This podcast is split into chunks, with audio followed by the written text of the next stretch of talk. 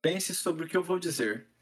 Você usa suas referências para criar sua arte, consegue modernizar e trazer para temas cotidianos de sua vida, que parece a de qualquer outra pessoa. Ao lançar isso, do nada todo mundo adora. Te chama para divulgar ela para pessoas e isso vai escalonando muito rápido. E de repente, aquilo não só te traz retorno, como expectativa dos outros para que você as entretenha com ainda mais e você é a pessoa mais inovadora do momento para o mundo. Como assimilar? Como seguir a sua vida e dia a dia? E ok, você quer continuar a fazer sua arte, mas agora todo mundo está te observando. Pois é, os donos do disco mais influente dos anos 2000 precisavam trazer essa continuidade e hoje vamos te contar como foi o segundo disco dos Strokes, que não foi maior que o antecessor, mas trouxe muitas outras possibilidades e 20 anos depois é inegável dizer que foi um grande acerto da banda.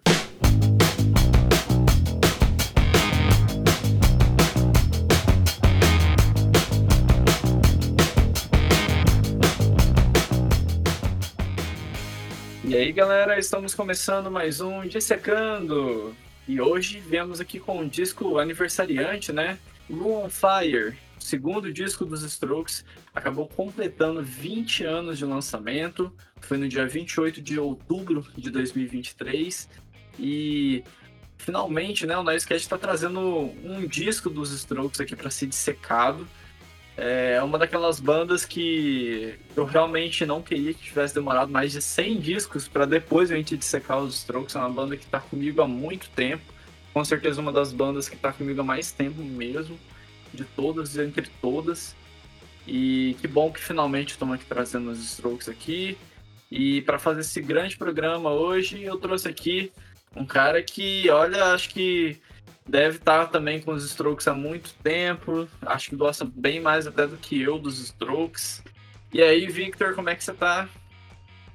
E aí, e aí, gente? É, eu, pô, foi uma leitura da minha adolescência, acho que assim, 2015, 2016 ou 2014. Eu não lembro qual exatamente esses anos. Foi tipo, um desses foi o meu ano com os Strokes e outro, tipo eu ouvia todo santo dia religiosamente It On Fire e voltando da escola. Assim. É, e desde então também é, escuto, escuto eles, gostei muito do último álbum, então é uma banda que eu, acompanho há muito tempo. Gosto muito, gosto muito do, dos trabalhos salvo do, do Julian também, então é uma banda que é uma das bandas do coração que é legal de falar. Da hora, mano. Que bom que hoje então a gente tá trazendo esse disco. E realmente, cara, é, esse programa vai ser um pouco com aquele clima de nostalgia, porque, assim, você falou aí, né, um pouco da sua experiência com os Strokes e desde quando e tal. E, cara, comigo é um pouco mais antigo até. Eu lembro que eu tinha 13 anos, ou seja, lá em 2007. E os Strokes já estavam entrando na minha vida. Foi uma das primeiras bandas de rock que eu realmente gostei e ouvia bastante e tudo mais. E, pô, não tenho nem o que dizer. A música que eu conheci, que fez eu conhecer os Strokes está nesse disco e eu vou contar melhor é. depois. Então, assim, realmente, cara, também. traz aquele. Também. É, então. traz aquele ar de nostalgia aqui pro, pro Nicecast de hoje. E, pô, é aquele negócio, 20 anos, agora meio que todo mundo fala que com 20 anos o, o, disco já pode ser considerado um clássico. E eu diria que é um disco clássico dos Strokes, embora os Strokes, desde o primeiro disco, sempre lançam um disco que dá muito o que falar, né? Então, assim, é meio até difícil não falar que Home on Fire já tá virando um clássico. É, já é, já é. Depois de, eu diria nem, nem 20 anos, acho que depois de 10 anos você já consegue medir um pouco questão de influência né, é, cultural, assim. É, é, sabe, o estrago o, que o disco ser, fez. O estrago que o disco Exatamente. Você consegue medir, eu acho que é perceptível. Eu acho que começa muito perceptível. Com certeza, cara. E assim, é legal também, né, gente? Antes da gente começar a realmente aprofundar, falar mais do Ron Fire em si, eu trazer aqui para vocês apenas para que sigam o Nicecast Underline no Instagram. É lá onde a gente sempre conversa melhor com você, nosso ouvinte. É lá onde a gente sempre fala de lançamentos do mundo da música. É, por exemplo, eu e o Victor, a gente tem uma parceria né, de, de montar uma playlist de, que está nomeada como Nós e Lançamentos, onde a música que é lançada hoje, ela fica durante um mês na, nessa playlist, sempre como assim, um, meio que uma curadoria dos melhores lançamentos do mundo da música. E é logicamente, a gente sempre que dá, aparece nos stories falando, né? Alertando vocês, dando link para que vocês sigam a playlist e se mantenham atualizados pelo Nicecast aí, porque vocês sabem, a gente adora falar de lançamento também. E também é lá no, no, nosso Instagram que a gente acaba falando com vocês quais artistas, quais bandas, quais temas sobre a, a música que vocês querem que a gente traga aqui. A gente também está no TikTok, só pesquisar na Sketch, a gente sempre traz curiosidades e brincadeiras né, a respeito de música que está tendo por lá. E de artistas que vocês normalmente veem aqui já nos programas do Noise Cash. Para quem também quiser me seguir, eu sou o Bruno Fonseca XX lá no Instagram. Victor, se quiser deixar alguma rede sua aí, mano, fique à vontade. Victor Revista no Instagram, Roupa Universo Victor no Medium e no Twitter. E eu só falo de música, então também quem quiser, quem quiser saber mais, quem quiser trocar uma ideia, também. É isso aí, mano. Então, gente, sigam lá Victor e sigam o Cash. Vamos então adentrar a sala pegando fogo. Vamos, falar então... sobre o elefante, o elefante na, na sala pegando fogo. É, exatamente.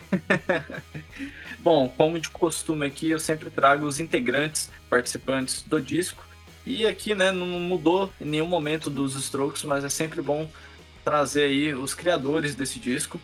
Nikolai Freicher no, no baixo, Albert Hammond Jr. na guitarra, Julian Casablancas no vocal, Nick Valence na segunda guitarra ou a outra guitarra, como vocês preferirem, e Fabrício Moretti, baterista. Bom, esse, inclusive, nosso conterrâneo, né? É impossível alguém não saber disso, que é meio que uma informação já básica dos brasileiros. Nosso grande baterista brasileiro aí. E, bom, gente, vamos então contextualizar a época em que a banda vivia. Exquisite foi um sucesso mundial antes mesmo do lançamento dele. As pessoas já estavam de olho e entrando na vibe que estava surgindo, na onda da cena que parecia estar acontecendo, nascendo. Falamos também disso no dissecando que fizemos do Turn On the Bright Lights do Interpol, que essa cena de Nova York veio com tudo. Se em 2001 os Strokes dominou tudo, em 2002 surgiu o Interpol e seu primeiro disco dominando tudo, e várias bandas de Nova York foram ganhando fama junto, crescendo junto, mostrando ao mundo que a cena era real e não se resumia a um som com início e fim, e sim algo a ser explorado também. Não à toa, em 2003, veio IIS com seu ótimo disco de estreia, e não muito longe das bandas nova-iorquinas, 2003 também foi o ano de estabelecer de vez o The White Stripes e seu melhor disco, Elephant. Então, assim, o indie rock, que hoje né, a gente conhece com, com esse nome, né, indie rock, estava realmente começando a efervescer pelo mundo, mas lá em Nova York realmente a cena estava muito forte, principalmente porque o vamos dizer que o fósforo foi queimado com o esquisito dos Strokes, graças aos Strokes. Então, já que os Strokes em seu primeiro disco foi o nome mais forte e mais querido, imagina a energia dos shows, imagina a ansiedade por eles entrarem em estúdio. Aquilo era muito tudo, era muito grande, era tudo realmente muito forte. Quando a banda chegou a 2003 e decidiu que já era hora de dar a sequência em disco, cada detalhe dessa vez era bem importante de se pensar. Inicialmente, a banda se juntou ao produtor Nigel Godrich para gravar o sucessor do Exquisite. Mas, para quem não conhece, né, o Nigel Godrich ele é um produtor musical e que ficou muito famoso, principalmente pelos seus trabalhos pelo Radiohead. Quase todos os discos do Radiohead foram gravados com o Nigel Godrich e inclusive os mais icônicos daquela época, né? Tinha pouco tempo que tinha sido lançado o OK Computer, teve muito menos tempo ainda que já tinha sido lançado o KDA, discos que foram muito relevantes para a música em geral. Mas as coisas não caminharam muito bem. Nigel e Julian queriam coisas diferentes em estúdio. E essas divergências rapidamente foram escalonando a ponto da banda repensar e acabar regredindo o pensamento inicial. Então chamaram novamente Gordon Raphael para cuidar da produção do Room on Fire.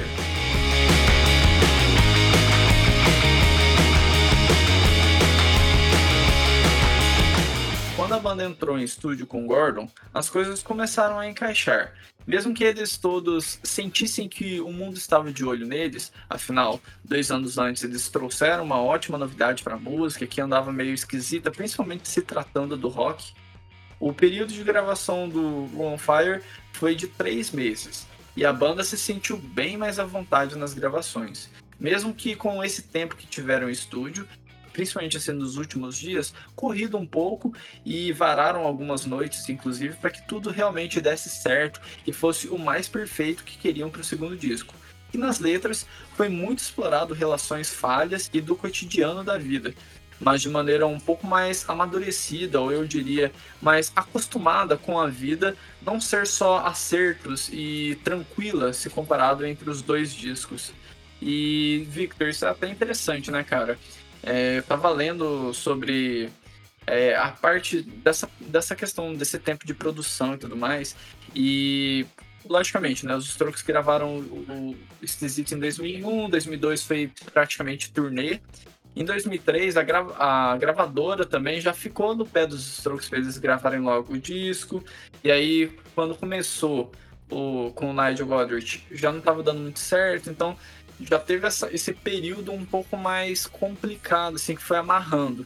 Então, quando acho que a gravadora e o mundo viu que estava dando certo, acho que eles começaram a pressionar os Strokes também para lançar logo esse disco. Então, isso daí deve ter sido uma pressão a mais, né, cara?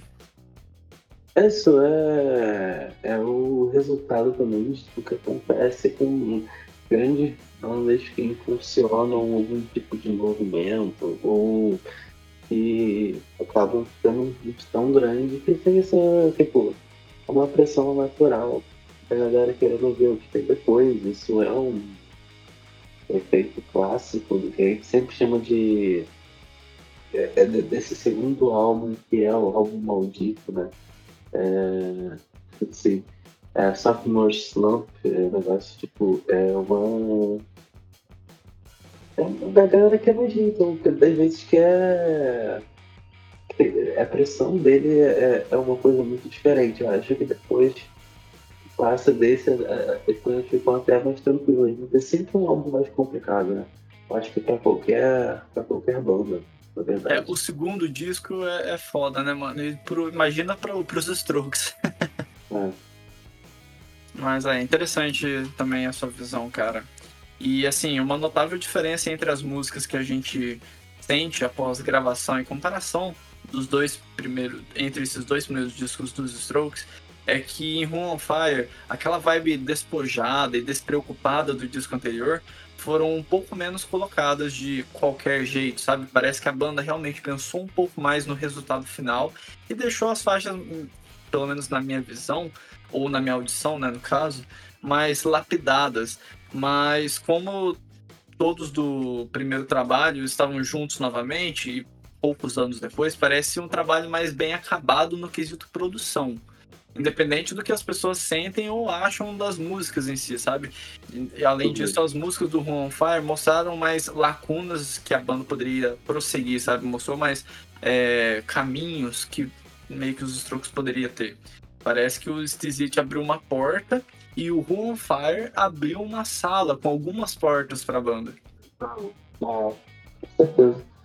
Eu acho que ele influencia também, no caso, que tem algo se argumentar de, que a Who on Fire é uma continuação do Stizit, não só de tipo ser o segundo álbum, mas ele é semelhante em alguns aspectos, né? Não é um álbum que, tipo, traga absurdas ideias novas, assim, tipo, ele é um programação natural, assim, tipo, que tem, que tem, como você disse, tem alguns pontos que levam a questão que a gente pode, poderia ver depois, mas uh, eu acho que a partir desse também é, a partir dessas coisinhas que você falou, dessas fotos, é, eu acho que ele acabou abrindo espaço mesmo para lá pra frente a banda zaralhar, né? A banda fez. E aí, tipo, o que a gente vê depois é um reflexo de. Bom, já fizemos o segundo álbum com. É, teve essa obrigação aí tirada, agora a gente vai fazer um pouco do que a gente quer. É, realmente eles meio que soltaram o corpo. uhum. E, bom, gente, o disco conteve três singles e foi Meio Dia 51, Reptilia e The End Has No End, nessa ordem, inclusive. E foi bem recebido por crítico e público. O Room on Fire atingiu a quarta colocação nos Estados Unidos, segundo no Reino Unido, e acho relevante trazer em pauta o quanto o disco envelheceu bem, principalmente pela paralisação de comparação ao It. É lógico que aqui a gente trouxe um pouco mais essa pauta, né? porque a gente está falando do disco na época e, e, também do seu antecessor, que já é uma coisa que o Noisecast sempre traz aqui, né? Então, caso você seja um fã dos Strokes que ainda não conhecia o Noisecast, não é por conta desse programa em si. Todos os discos que a gente disseca, a gente sempre traz um pouco do reflexo do, do disco anterior para o que a gente vai falar para contar realmente cada detalhe do que a banda passou durante esse período que envolve o Who on Fire, né? E assim, eu acho que é, é muito interessante ver hoje, principalmente, é, e até a opinião dos fãs mesmo sobre isso, que, cara, é bem legal da gente ver que os, os Strokes, eles, com o passar do tempo, o pessoal foi olhando para o Room on Fire com um pouco mais de carinho, porque imagino que realmente naquela época deviam ter muita comparação. Ah, o Room on Fire não é tão legal, ah, eu gostei do Room on Fire mais do que o East devia ter muito esse papo. E hoje em dia, tipo, ah, o Room on Fire é um disco e nada de comparar com o East em si, sabe? Então, eu acho que hoje em dia, principalmente, o pessoal aproveita um pouco mais o Room on Fire sem querer comparar com alguma outra coisa. Uhum. É, é, é. Eu acho que a gente agora tem uma perspectiva a longo prazo, entendeu? E aí isso vira menos um problema. É, é, porque eu acho que essas coisas acabam se tornando menos relevantes né, ao, ao, longo do tempo, porque expande discografia, né? E aí, tipo, você consegue. Você tem mais, mais como é que eu vou explicar, cara? Você tem mais material pra poder ouvir, você se apega menos a, a detalhes assim, e eu acho que isso as obras individuais se sobressaem. É... Isso é a minha impressão também, não tem... isso não é comprovado cientificamente. Pode crer, mano, mas eu acho que eu concordo com você sim. E bom, galera, agora puxando aqui a produção do disco, produtor foi Gordon Raphael. Engenheiros de som foi Will Kelly, Guilherme Kelly e Toshikazu Yoshioka. O disco foi gravado no TMF Studio em Nova York. A masterização ficou por conta do Greg Calbi e Steve Falone. E naquela época os Strokes já estavam né, assinados com a gravadora RCA, que continuou com os Strokes por mais de uma década, inclusive. E agora trazendo aqui as informações sobre a capa do disco. A capa do disco é uma seção de uma pintura de 1961 do artista pop inglês Peter Phillips, intitulada War Game. A obra, é, só para traduzir aqui para vocês, né, é Guerra Jogo. A obra de arte é, retrata as forças opostas da Guerra Civil Americana por meio de emblemas típicos de combate, bandeiras, armas e uniformes. De acordo com Phillips, é uma representação de paz e guerra, amor e ódio, verdade e mentiras. A banda disse que essa representação encaixa exatamente com o que o disco trazia. Afinal, o tema de relações interpessoais é frequentemente pautado e a gente vai falar inclusive disso daí no faixa a faixa. E as fotografias foram tiradas pelo Colin Lane. E Victor, me conta aí, mano, o que, que você acha dessa capa do Room on Fire? É, eu tô até pensando agora, em perspectiva, com essas comparações em geral que a gente está fazendo, eu acho que talvez seja a melhor capa de Strokes pra mim. É, talvez não seja, sei lá, tão icônica quanto a bunda do, do Visit, né? Algo tipo, mas ela é esteticamente, né? É, é muito linda, é muito única, sabe? É, as cores, ela, né? Cores, assim. É, e a forma como. Eu acho ela classuda, sabe? Eu acho ela. Assim. luxuosa, cara. Certo? Tipo, uma questão de, de, de, de como ela é, é, é, é o esquema de cores e os símbolos usados do jeito que são usados dão um, um tempero a mais. Eu acho que é o tipo de capa que até ajuda a impulsionar o álbum, entendeu? É, acho que com uma capa uh, um pouco pior, é, eu, eu, eu, tenho essa, essa impressão com muitos álbuns. É, se a capa fosse um pouquinho pior, assim, que é capaz de, entendeu? No, álbum ser tão popular. Eu tenho essa, essa ideia de que, tipo, tem capas muito e capas que ajudam a funcionar um álbum, né? E isso eu acho que eu não preciso nem argumentar muito. É, mas é um caso muito forte dessa capa, enfim, eu, eu amo essa capa, eu acho ela das melhores desse jogo, se não for melhor. Pode crer, cara. É, eu confesso que assim. São ah, o Run Fire e a icônica capa do Stiz são as capas de disco dois trocos que eu mais gosto. Por quê? Porque eu acho First Impressions muito simples. A Angles é legal, mas é muito colorido, então é uma coisa que me incomoda um pouco, tipo, as uhum. cores muito claras, enfim, eu não acho que seja uma, sim, sim. uma capa tão legal. E, pô, não preciso nem falar do Calm Down, né? é meio que a capa mais sem graça da história. E o Tenil Abnormal eu também acho muito, muitas informações, aí eu também não acho tão legal. Eu, eu, eu, eu gosto da capa do Calm Down Machine por ela ser absurdamente simples. É, uhum. Eu acho que tem uma beleza na simplicidade, entendeu? É, agora, é, de resto, cara, eu gosto da capa do New Abnormal. Falar mal de Basquiat, vão, vão dar porrada, mas é, eu gosto dessa capa e, tipo. E as outras é isso que você disse. Eu gosto da capa do Embos até, eu até tolero. A capa do Fishing Partners eu acho bem qualquer coisa. É. Mas é, acho que as, eu acho... as que eu mais gosto mesmo é, é essas duas, e eu acho que o On Fire tem uma coisa que dá até continuidade, na minha opinião. Com. Eu não lembro agora qual que é exatamente o clipe, talvez seja Hard to Explain que tem umas cenas assim do clipe que lembra um pouco esses, esses formato da, da capa do disco, sabe? Tem uns bagulho meio de, de luzes coloridas e tal, e acho que isso também Sim, me lembra, e eu acho isso legal. É, tinha que É, então. Mas, assim, de qualquer forma, realmente eu também gosto bastante dessa capa. Acho que foi talvez a capa mais assertiva deles, né? Afinal de contas, a do STZ teve que passar por uma mudança. É. Mas, enfim.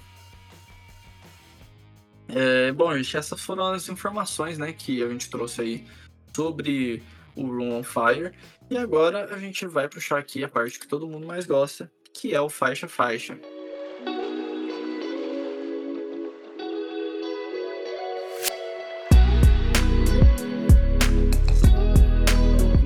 Iniciando sempre pela primeira música do disco, Whatever Happened.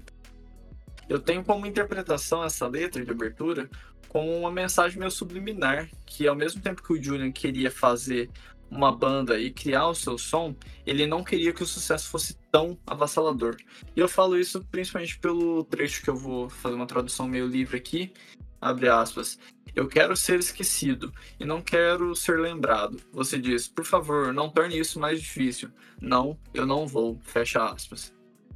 E, cara, é, eu adoro a construção de guitarras dessa música aqui. É, talvez seja uma das minhas favoritas no quesito guitarra, sabe? Fora que o formato radiofônico desse refrão também, mano, é muito marcante. Eu acho que é uma boa abertura de disco, principalmente pela pressão que a banda devia estar tá sofrendo na época. Eu acho, assim, esse refrão avassalador. Assim, ele é. dá vontade de, de berrar toda vez que eu escuto.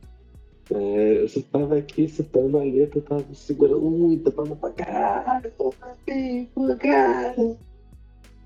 É, é, é sensacional, cara. Essa música ela tem uma energia, assim. É, é das músicas mais enérgicas, com bom sentido, do início de álbum do, do Strokes. As aberturas de álbum do Strokes são sempre muito boas, mas eu acho que essa que tem uma energia pulsante, né, cara? Ela tem uma coisa assim que. Ela é um. Testament, tá ligado? Ela é mission statement, assim. É... E eu acho que é... define a energia do álbum, define o ornamento, entendeu? É... E é claramente uma música sobre o que a pressão da, do que eles estavam passando, né? Assim, e. E colocado pra uma coisa. Eu acho, que... eu acho que eu consigo colocar em, eu consigo colocar em paralelo com a primeira faixa do Inútero, Serve Servants. Ah, não, pode falar. Em questão temática, né? É, que é basicamente eles lidando com a fama do álbum que, que no caso do Nirvana era o terceiro, mas né, Nevermind foi o que lançou eles, catapultou eles pro estrelato. É, eu acho, mas eu acho que, que, que a energia em questão temática é a mesma. Assim, é, é, essa coisa do de como aquilo ali desgasta, né? É, o artista não consigo nem imaginar o que deve se passar na cabeça. E aí a pessoa cria uma banda, faz uma parada porque gosta, porque faz bem pra ela e do nada ela lida com uma pressão tão absurda por, por fora, assim. É, deve ser uma, uma, um momento meio chato. Pode crer, mano. E assim, não querendo cortar, né? Mas é, voltando um pouco aí que você tinha falado sobre o que eles estavam passando, eu acho que é exatamente essa um brilho a mais, né, dessa música. É, o Julian, ele, cara, ele é um grande compositor de letras. O pessoal reclama muito, talvez, da voz dele, etc. Mas como letrista, eu acho ele muito bom mesmo. Eu acho que é um dos todo letristas... Mundo errado. tá todo mundo errado. Reclamando de Julian, tá todo mundo errado. Mas, assim, como letrista, cara, eu acho que ele é um dos grandes dos anos 2000. E principalmente porque nessa música eu acho genial que ele consegue falar um pouco do sentimento dele, mas ainda também consegue trazer de uma forma que pode ser considerado universal para as pessoas. Quem ouve as músicas sem contextualizar tudo que os Strokes passou, tudo que eles fizeram na vida, etc., o legado deles, enfim, pessoa que simplesmente cai essa música aqui agora para ouvir ela não vai fazer essa relação, ela vai fazer uma relação entre vidas amorosas do cotidiano e vai se encaixar perfeitamente. E eu acho que o jeito que ele coloca em palavras isso fica muito legal. É, tem tipo essa, essa habilidade de você escrever uma letra e que ela se não tem um, um deixa aberto para interpretação, entendeu? Tipo, cada pessoa interpreta da forma que você que ela quiser. A gente sabe do que essa música possivelmente se trata, porque a gente sabe o contexto das coisas, mas assim, é, é o que você está dizendo, tipo, é, são, todas as músicas dele são muito abertas para interpretação. Eu não consigo pescar uma coisa tipo que, que seja tão diretamente sobre um tema e acabou. É, eu acho que esse é um, é um caso muito bom de destacar isso. Mano, muito massa mesmo. Realmente uma bela abertura de disco. A segunda faixa é. Eu acho que é a grande faixa desse, desse disco em questão de popularidade, né? É, muita galera aí deve ter conhecido por eles, é, é tipo essa faixa. É Reptilia.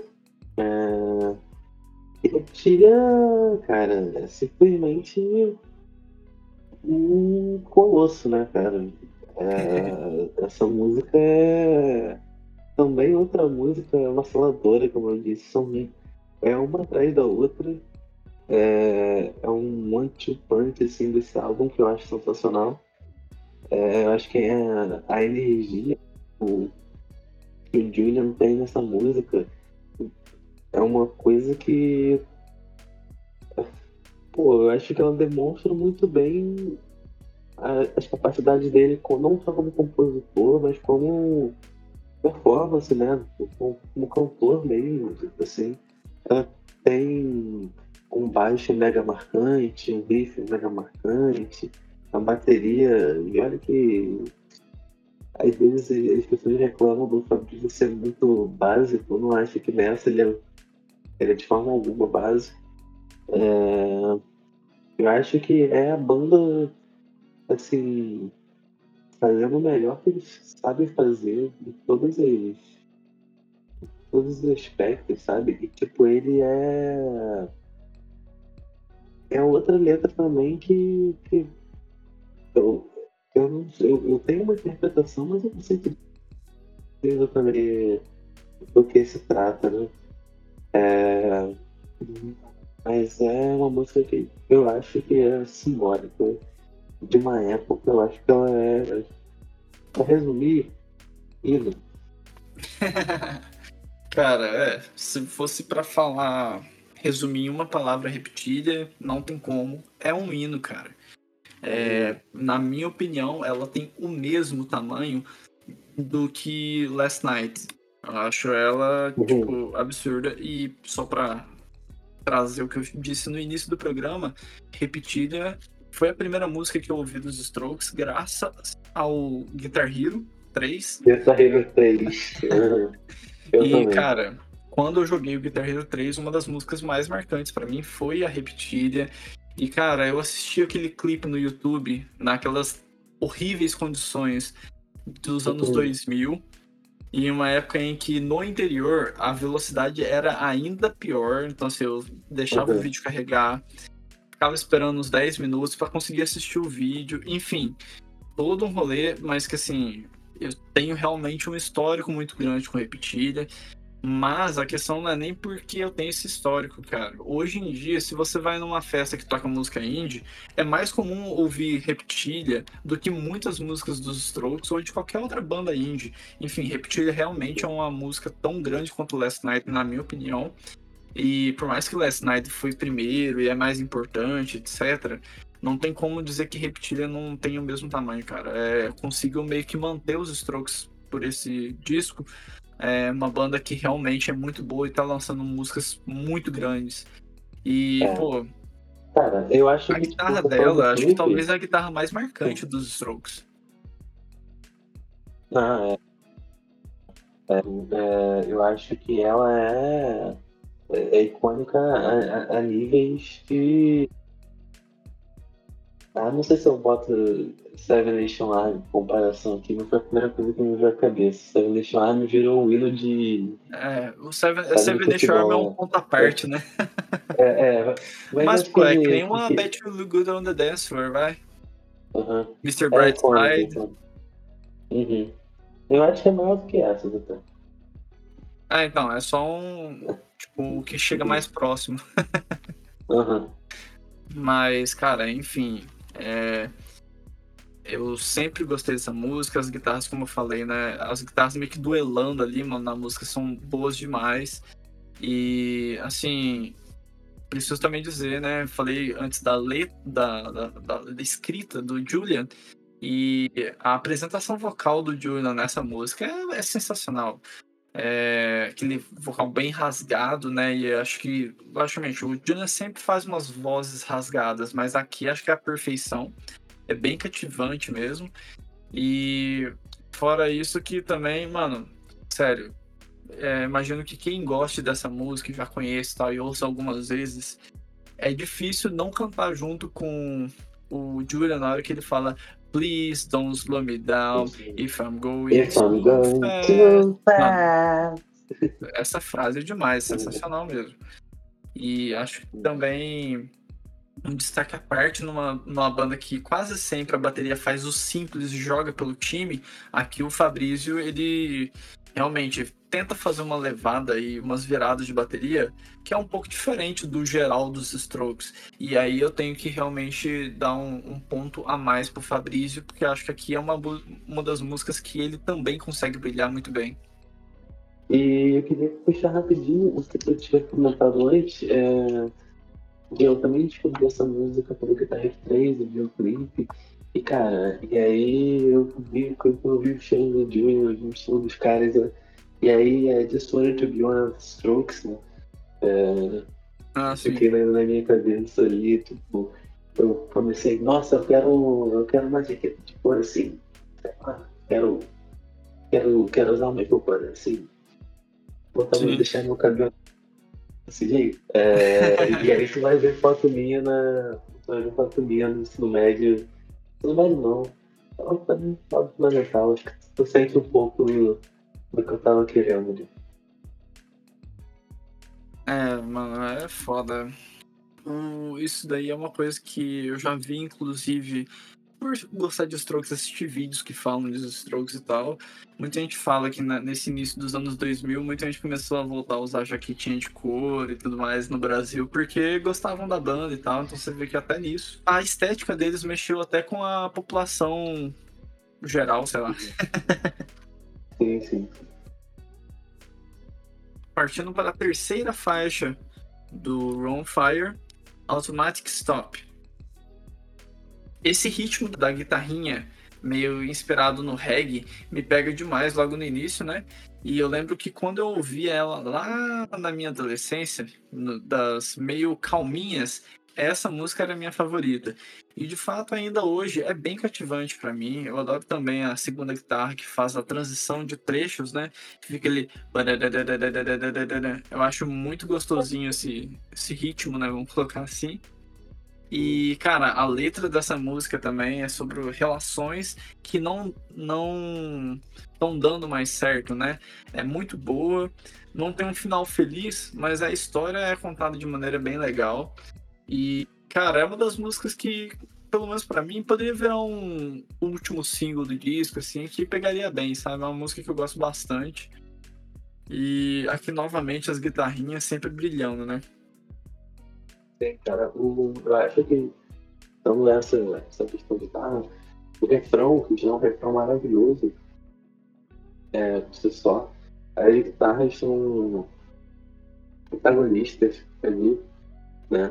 É, eu acho que é uma sonoridade até. Tipo. É clássica dos Strokes, mas eles juntando com alguma coisa diferente, assim, como você disse, quando eu de reggae, né? Parada meio polícia. É, eu acho que é, um, é, muito marcante essa faixa e ela é muito. Eu não sei, ela tem esse, essa coisa meio.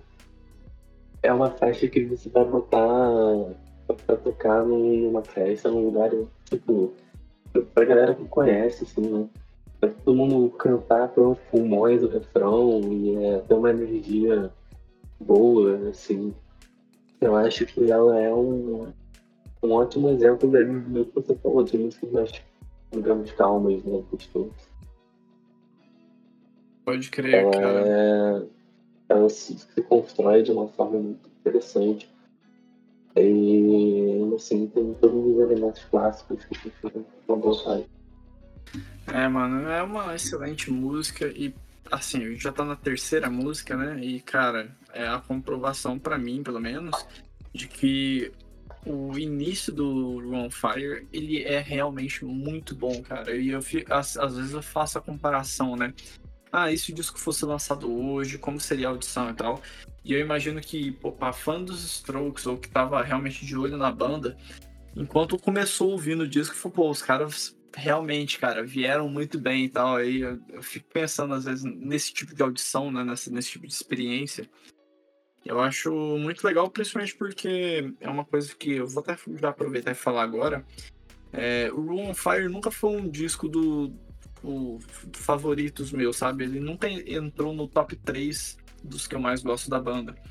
Então, é, estudar e começar a pesquisar sobre esse disco e tudo mais, me fez começar até né, a reaproveitar o disco um pouco mais e até ter uma outra noção, né, uma outra ótica sobre algumas músicas. E a Automatic Stop é uma que assim, eu gostava antes, mas agora, ouvindo mais velho e tudo mais, foi uma música que acabou crescendo bastante para mim nos últimos dias. A gente ouve os, o disco algumas vezes, né? E tem algumas músicas que te marcam mais nessas audições frequentes. E a Automatic Stop foi uma que cresceu muito para mim.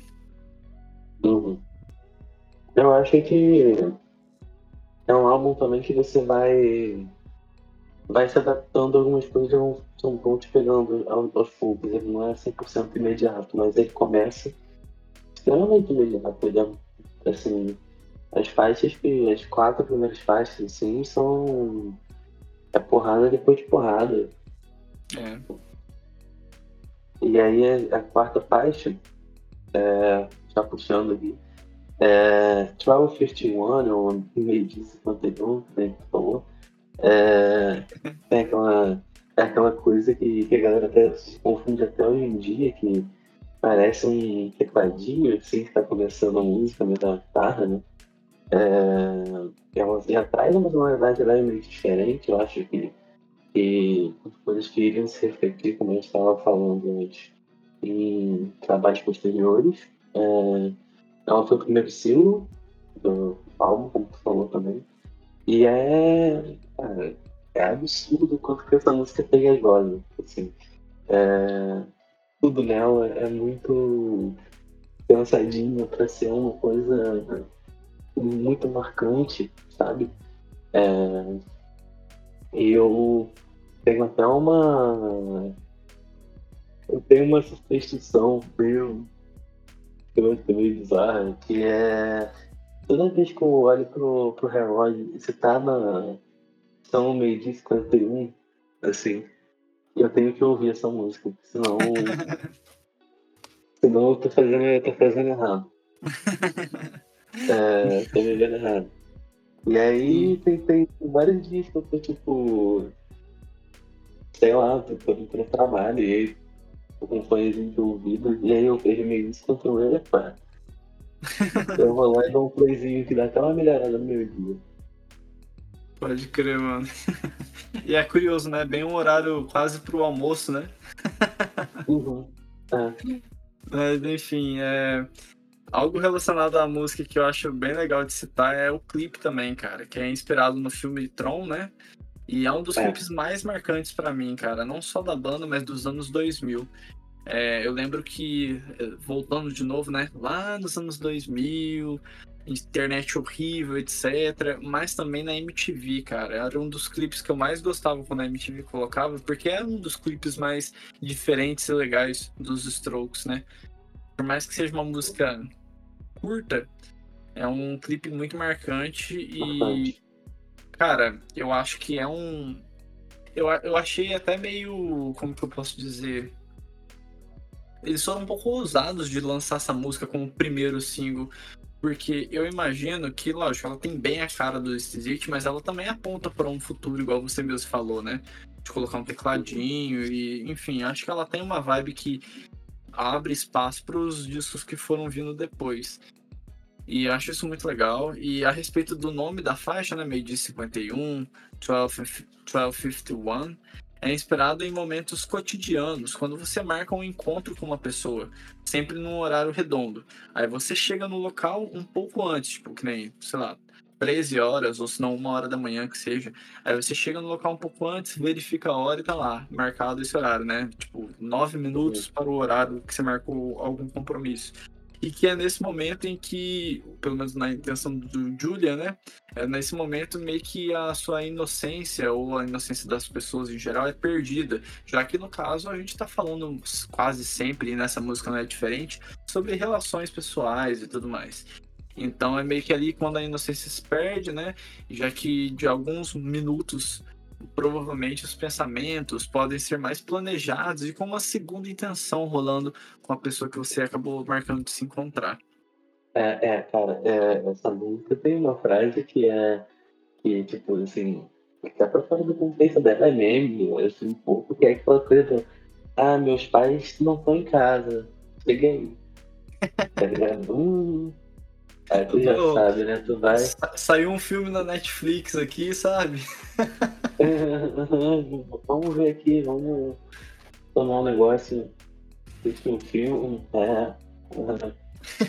tá ligado? E, cara, também separei uma, uma curiosidade que eu pesquisei que eu achei muito legal, que segundo o Julian, essa música tem uma inspiração em Blue in the Heather, música de 94 do Sonic Youth. Nossa! Sim, então, eu até consigo ver semelhança no ritmo dos versos, mas eu acho que o que ele quer dizer de inspiração é mais pelo tema da letra, por ser algo relacionado a expectativas que a gente cria do que a outra pessoa demonstre e fale. É, inclusive, nessa entrevista, né, que o Julian acaba falando isso, ele falou até pro Gordon Rafael, né, que é o produtor do disco, falou, cara, você não acha que tá muito, é, tá muito semelhante ao Boom in the Header do, do Sonic Youth?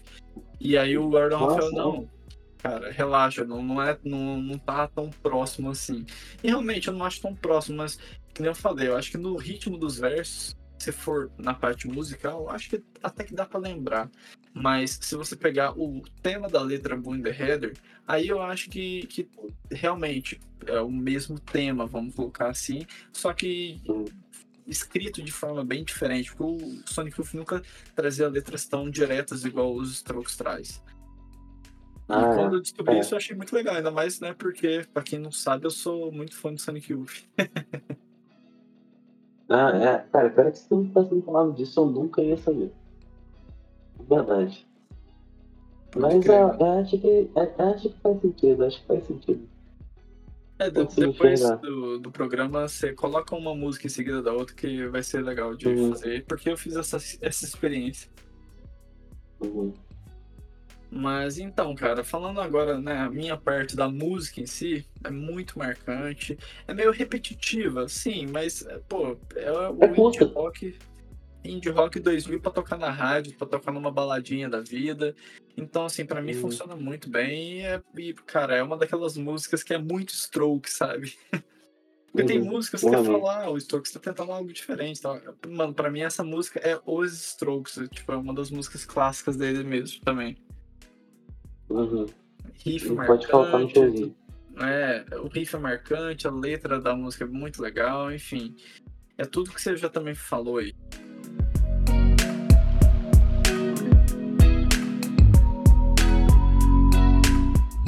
Quinta faixa, You Talk Away Too Much. E, bom, essa faixa lembra o formato das faixas não single que falamos até aqui. Mas tem um lado diferente nela que eu acho bem bom, que é o momento solo de guitarra, sabe? Porque os Strokes têm alguns solinhos de guitarra e tal, mas eu acho que o daqui se destaca um pouquinho mais no disco. E, mas assim, é uma música boa e apenas, eu acho que para mim é a primeira música que é um pouco abaixo do que as outras.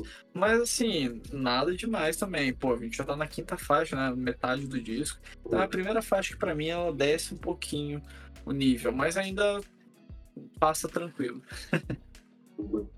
é, eu gosto muito da energia que ele tem na, no pré-refrão, assim, dessa música. É, que é essa coisa da energia que a gente comentou e vai comentar mais ao longo do álbum. É, eu gosto dessa nesse. É, acho que é uma das músicas também que vai naquela metadinha ali que tem. Eu gosto dessas músicas, dessa, dessa parte do, do álbum, mas tem que admitir que, que, que cai mesmo um pouco essa questão de qualidade. Mas que eu, que eu gosto também sempre foi. Sempre escuto cantando, sempre, sempre pego a energia assim.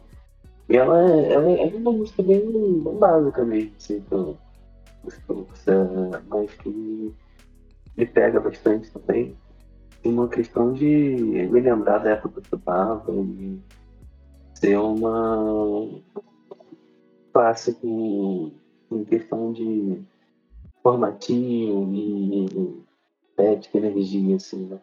Dos todos. É, é definitivamente uma das músicas que tem álbum. Aham. Uhum. Pode crer, cara. É Então, cara, não é que eu acho ela ruim mesmo, é só porque tem tanta música marcante, né? E o local que ela fica deixou um pouco descomparado. Uhum. Sexta faixa é Between Love and Hate, é, é uma música, eu acho, sobre término também. É, ela é uma música até que tem uma, tem uma pegada que me lembra um pouco a mesma pegada que eles estavam tentando fazer em Automatic Stop. É, eu acho que são músicas complementares, assim, até em questões temáticas. E que eu sempre gostei muito, eu sempre, sempre amei o- a melodia do, do verso, assim, principalmente. E ela tem uma criança também, é, que, que eu peguei recentemente até pensando, é no início do segundo verso, que me lembra. Mas é uma mesma temática, porque duas músicas são da mesma temática. Tem Mariban, do Arctic Monkeys, que tem aquela parte She in the kitchen, I would start a fire. E tem a Remember the kitchen, yeah, to get things off the ground at once. Né? É tipo, eu fiz um paralelo na minha cabeça que são músicas similares tematicamente e eu acho que uma referenciou a outra, talvez, não sei. Também. É, É... acho que pode ter é- sido uma referência pra Mar Mary Ban, né? Aham, é. E porque também tem, né, essa levadinha, essa coisinha. Parece também tem né? Essa coisa né, puxada pra um- uma influência de, de, de tag, né? Complementado com o Automatic Stop, que eu, que sinto também nessa parte. E eu acho uma música bonitinha no, ali no meio, que é um- a meiuca do, do On Fire é meio estável. Eu acho que essa é uma das músicas que eu gosto muito nesse meio. É, é isso, tipo, ela é bem fechadinha e bem. gostosinha de ouvir pra mim. E eu acho que realmente é uma música um pouco melhor do que a anterior. Mas, assim, a bateria dela também é um pouco. Me marca também um pouquinho mais por conta de usar o chimbal. Acho que o jeito que o Fabrício usa o chimbal marca um pouquinho assim de uma maneira que eu gosto bastante. E cara, é uma música divertida mesmo, assim. Inicia o, a, a segunda parte do, do disco de uma maneira bem legal. E é uma música divertida, cara. E agora puxando aqui a sétima faixa do disco, Meet Me in the Bedroom. E, cara, aqui tem mais uma dessas ba batalhas de guitarra, né, que eu gosto bastante. E algo que eu acho a mais, né, uma qualidade a mais na letra dessa música é que fala sobre se apaixonar, mas também fala sobre perda da inocência, na minha visão. Então, por conta disso, assim, eu acho que me marca um pouquinho mais.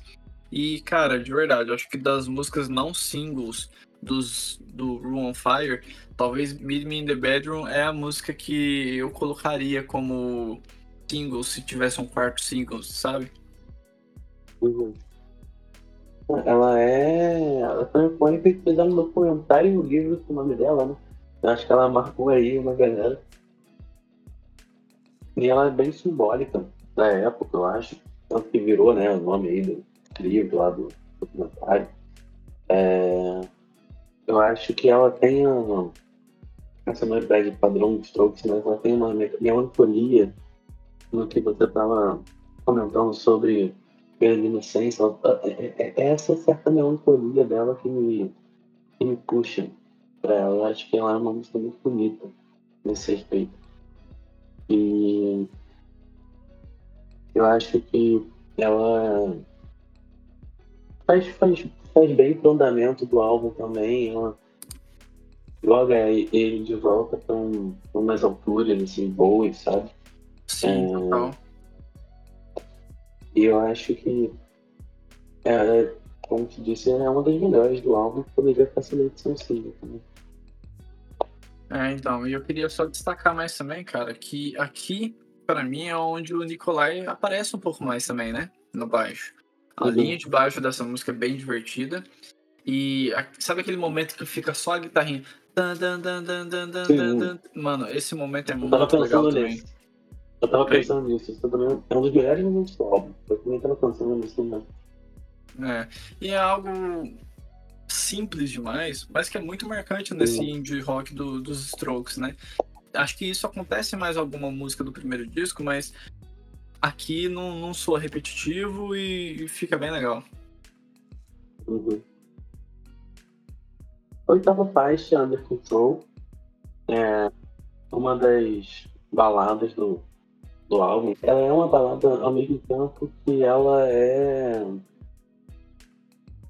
é, Ela faz uma coisa nova, eu, acredito, com a sonoridade It Is It on Fire, ao mesmo tempo que se encaixa muito bem nesse meio. Ela é uma, tem uma coisa meio crooner, assim, cara. Eu consigo imaginar aqueles covers do Postmodern Jukebox, tá ligado?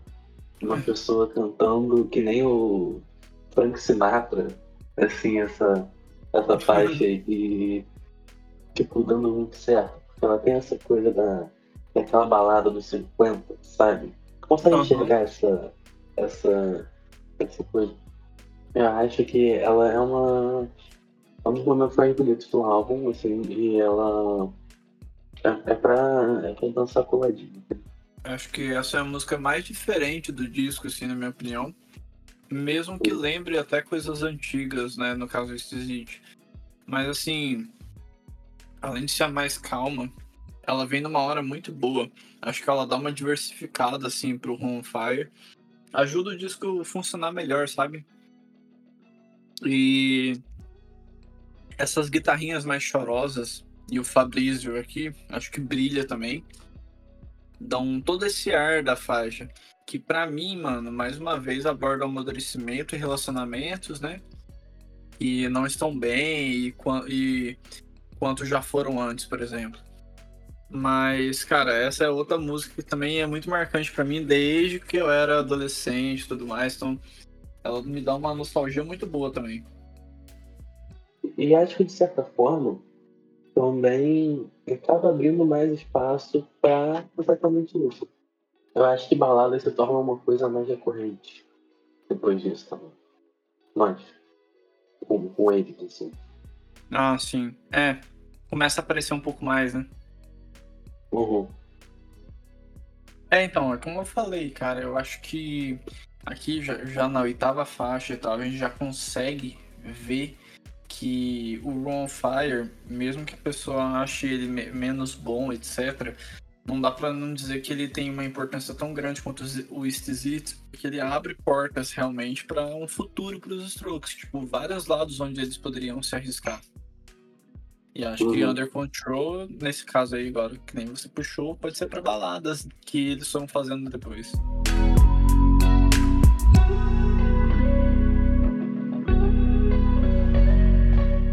Então vamos agora chegando aqui à nona música do disco, já bem no final dele, né? É a antepenúltima música.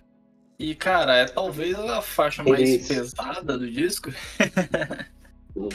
Eu acho que ela tem uma pegada na gravação que é mais lo-fi, né, que as outras músicas. E acho que isso funcionou muito bem aqui, sabe? Porque é uma música que se não tivesse com essa pegada que eu sinto que é mais é, cruazinha, provavelmente seria a minha escolhida como a mais fraca do disco. Aí essa pegada da música dá um ar mais interessante. Mas eu não tenho muito a dizer assim de destaque em si. Acho que é realmente assim o que mais me pega é a produção dela, que ficou de uma maneira bem gostosinha. Cara, a produção ajuda, mas aí eu vou te dizer que é a que eu menos gosto. Ah, participar. É, eu não, não acho que ela tem lá nada muito de marcante. É, eu acho que o refrão repete demais de, de, de uma forma que eu acho que poderia variar. E sei lá. Não, não, me marca de nenhuma forma. Geralmente é uma faixa até que eu pulo. Pode crer. Olha aí, Hum. é, momentos polêmicos. É, bom, não, não sei nem se é tão polêmico, acho que, que é meio geral, assim, também. É, é pelo que eu tô vendo aqui nos plays do Spotify, pelo menos, realmente é a música menos escutada do disco. Uhum. É. Curiosamente, é a produção mais próxima do, do Esquisito, olha, hora, hora. É, né? Hora, hora. a décima faixa é The Arches No End. E, bom, essa ela é uma, uma questão dinâmica, eu acho ela muito diferente de tudo que eles tinham feito também. É, do jeito que ela começa, do jeito que o verso vai, vai se construindo, sabe? Sim. É, e aí ela tem a coisa do. Ela começa um primeiro, primeiro verso da refrão, assim, bem tranquilo, e aí quando vai pro segundo já é o, o Julian se esgoelando de novo. Ela tem uma, uma coisa.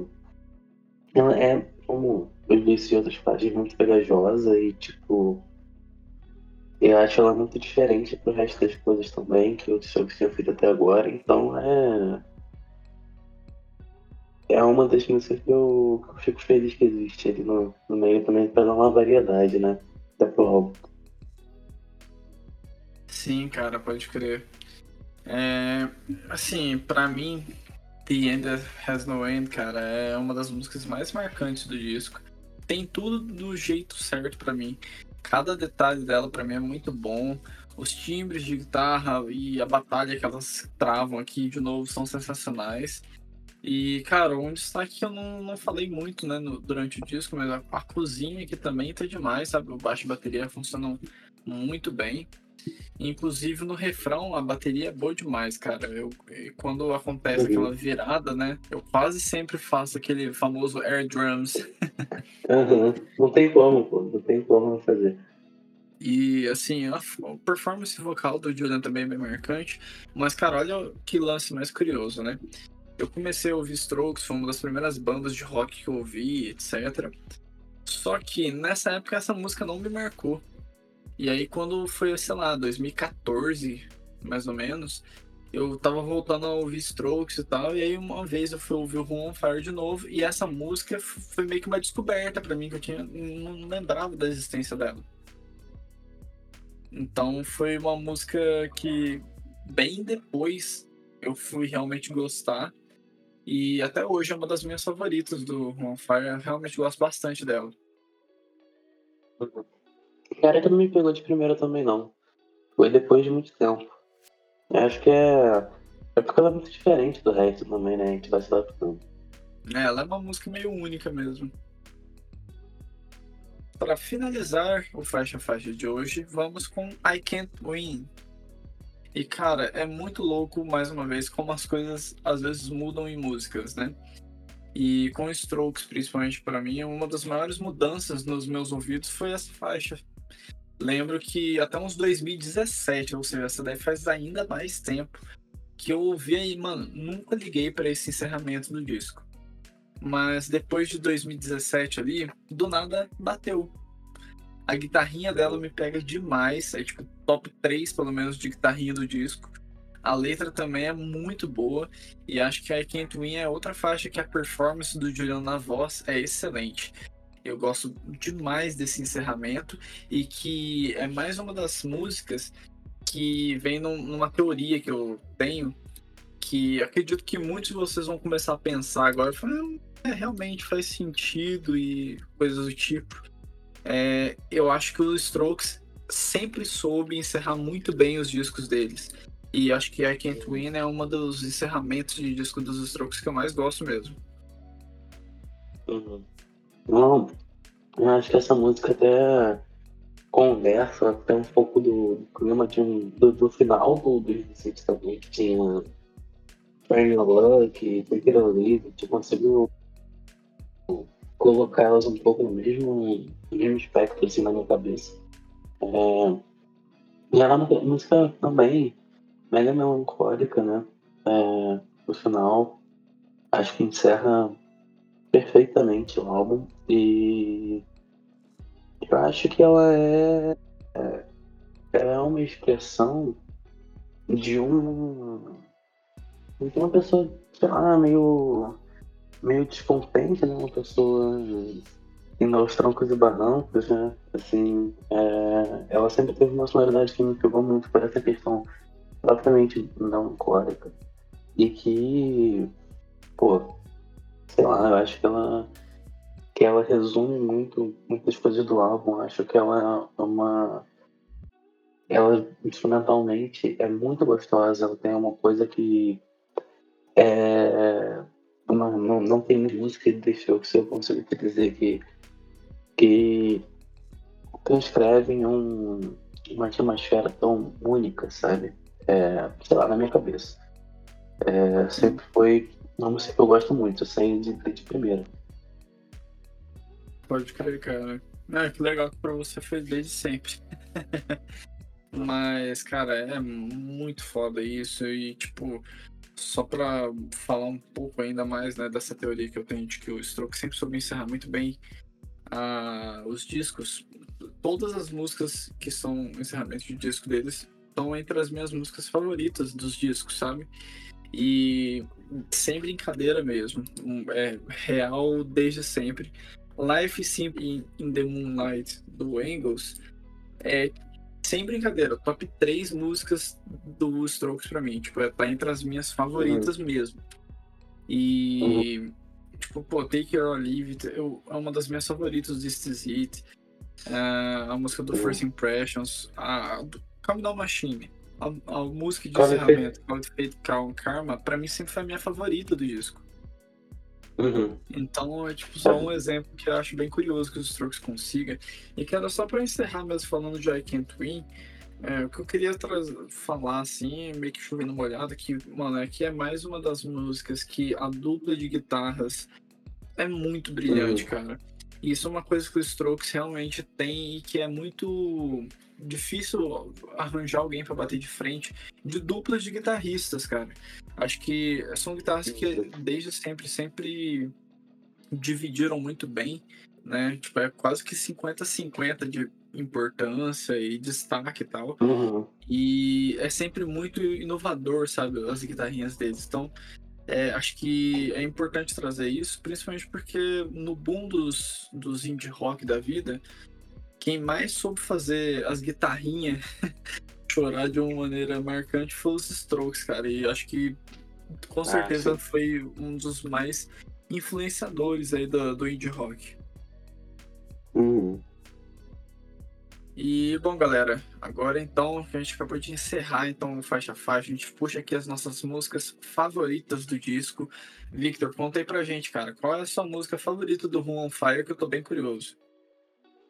Cara, então é engraçado porque eu e é como sempre é, né? Só que agora até mais perto. É, me segurei muito pra não, pra não chegar aqui e dar uma chuva de elogios maior do que.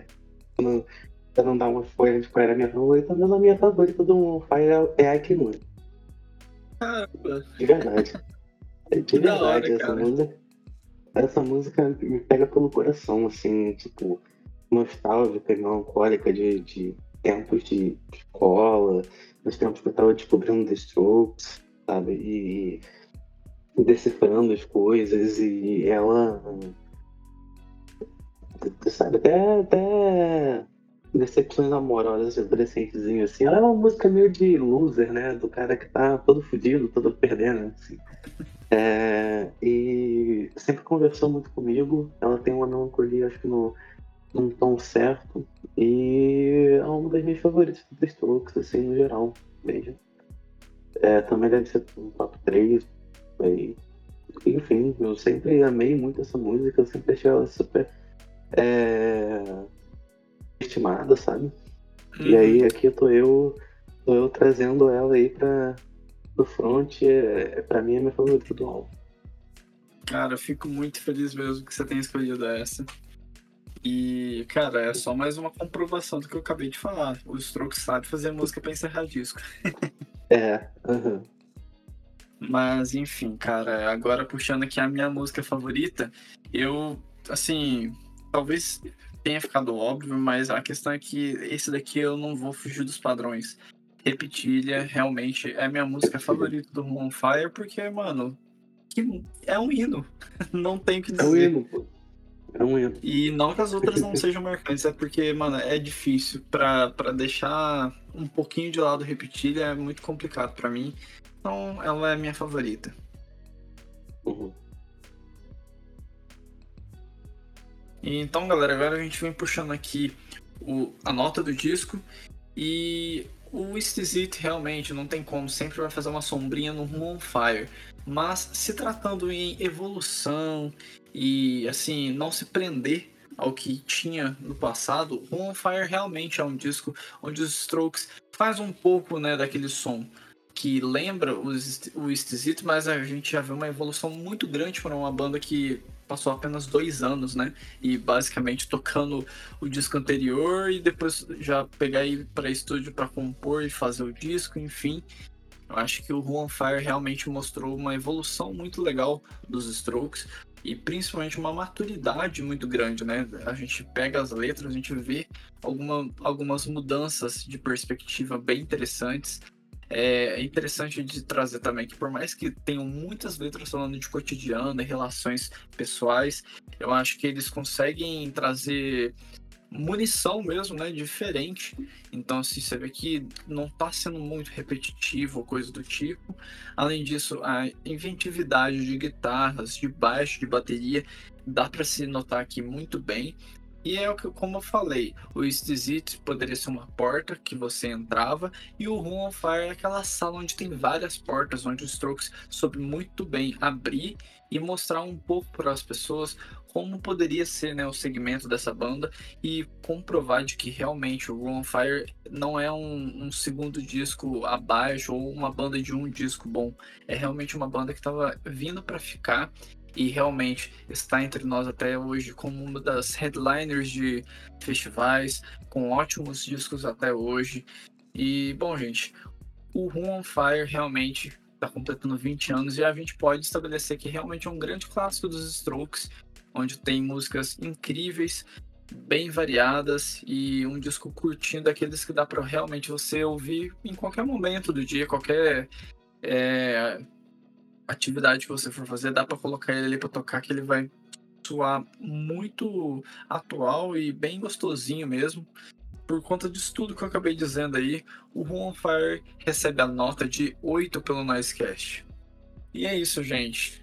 É, a gente vai encerrando mais um programa. Victor, considerações finais, tem alguma aí? É, só que esses aniversários aí fazem sentir velho, né, cara? É só, Demais. É só isso.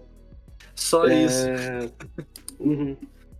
Sei lá, tu, tu tem uma, uma noção de que o que na nossa adolescência, sei lá, pensa num álbum tipo Black Album, Metallica, 91, se não me engano. É, já era considerado um, um clássico absoluto do rock, já era um álbum. E aí já, já meio de velho, assim. E é agora Tá o pai tá fazendo 20 anos, tá ligado? É, cara. Pô, é muito doido. É, mano, realmente, quando, é, quando eu penso em Strokes, assim, às vezes vem esse sentimento mesmo, que nem eu falei, mano, é uma das primeiras bandas de rock que eu conheci. Então, para mim, sou dessa forma também. Mas é bom uhum. também a gente acabar celebrando, né? Que realmente a gente uhum. vê que aquelas bandas que estavam fazendo sucesso na nossa época, realmente elas estavam fazendo sucesso e hoje é uma das bandas de tio que são consideradas clássicas, igual o Metallica era naquela época pra gente e por aí vai, né? Uhum. É. Não sei se é tão tio ainda não, também. É, um, é que é um som bem jovem, assim, que eu acho que é meio jovem até hoje. É, né? Ou senão a gente que tá ficando velho. É, a gente tá ficando velho tem que aceitar, né? Pra rever isso. Mais ou menos isso, mas, cara, valeu demais por ter feito esse programa. Eu sabia que você ia topar porque um Fire tá sempre nas tuas cabeças. é, tá. Tá, é, tá mais ouvido pela SFM até hoje, tipo, todos os tempos, né? Uhum. É difícil de crer. Pode crer, mano, mas olha, foi muito divertido mesmo trazer esse programa. Finalmente a gente tá trazendo os strokes, Valeu aí, você que tá escutando, acabou de cair nesse episódio aqui, nossa, na Sketch fala... Gente, a gente fala muito de bandas de indie rock. Se você pesquisar aí, vai ter até um programa que eu fiz 10 discos para entender o indie rock 2000 e que é um programa bem legal que a gente fez sobre o anos 2000, onde a gente cita claramente os Strokes, é, a gente sempre fala de. Sinceramente, já trouxe discos do Arctic Monkeys, do White Stripes, que são bandas ali que pode te agradar e que é próximo dos Strokes, né? Enfim, dá uma olhada aí que o Nicecast realmente tem um belo conteúdo sobre indie rock e finalmente a gente trouxe os Strokes. E logo a gente volta aqui com mais programas pelo Nicecast. Valeu, Victor, novamente aí. Esse programa ficou muito legal. E é isso, gente. Obrigado por ver até o final. Avalie o Nicecast com 5 estrelas no seu aplicativo se ele te dá essa possibilidade. Compartilhe com seus amigos. Siga o Nicecast nas redes sociais e aqui no Spotify, no Deezer e tudo mais. E logo a gente volta aí. Um abraço e fui!